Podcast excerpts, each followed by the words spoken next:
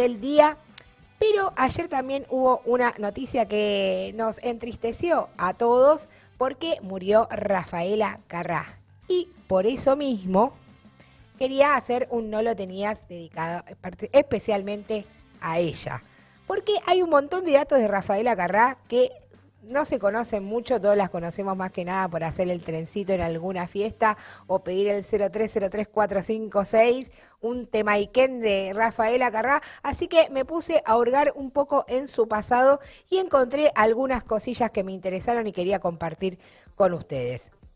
Primero que nada, Rafaela Carrá empezó su carrera artística casi de casualidad cuando estaba de vacaciones a los nueve años en Roma con su madre y un amigo de la familia la eligió para un pequeño papel en la película Tormento del Pasado. Tormento del Passato se llama de verdad en italiano y ahí actuaba el gran Marcello Mastroianni. Ahí hay una foto de ella chiquitita, que qué pronunciación tengo, ¿vieron?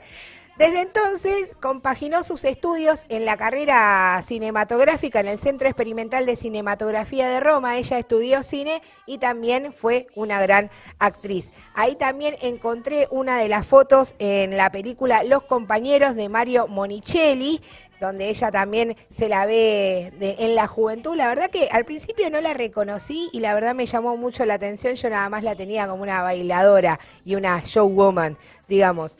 Su verdadero nombre, ¿saben cuál es? Rafaela María Roberta Peloni, o sea, cuatro nombres tiene y un apellido. Sin embargo, a mitad de los años 60, el director Dante Guardamaña le sugirió tomar su apellido artístico del pintor Carlo Carrá. Pero ella dijo, no, Voy a mantener mi nombre ya que me vincula a uno de los mayores exponentes del Renacimiento, que es Rafael, porque también le gustaba mucho el arte y ahí salió el nombre Rafaela Carrea. Se dio el gusto de cantar y actuar con los mejores, incluidos con el propio Frank Sinatra, a quien rechazó en la vida amorosa. O sea, OJ, mirá quién, a quién rechazó. Carrá se hizo conocida internacionalmente en la década del 70 por algo que hoy en día es totalmente normal, que es enseñar el pupo ahí en la televisión italiana. Algo muy inusual en ese entonces, pero que, bueno, a ella ahí causó un revuelo por andar con una pupera. Tiempo después fue censurada por el Papa, por el propio Papa, Papa por su tema Tuca Tuca. en aquellos tiempos, o sea, si ven el video es muy bueno, por favor búsquenlo en YouTube como es el baile del Tuca Tuca yo me estallo de risa con eso.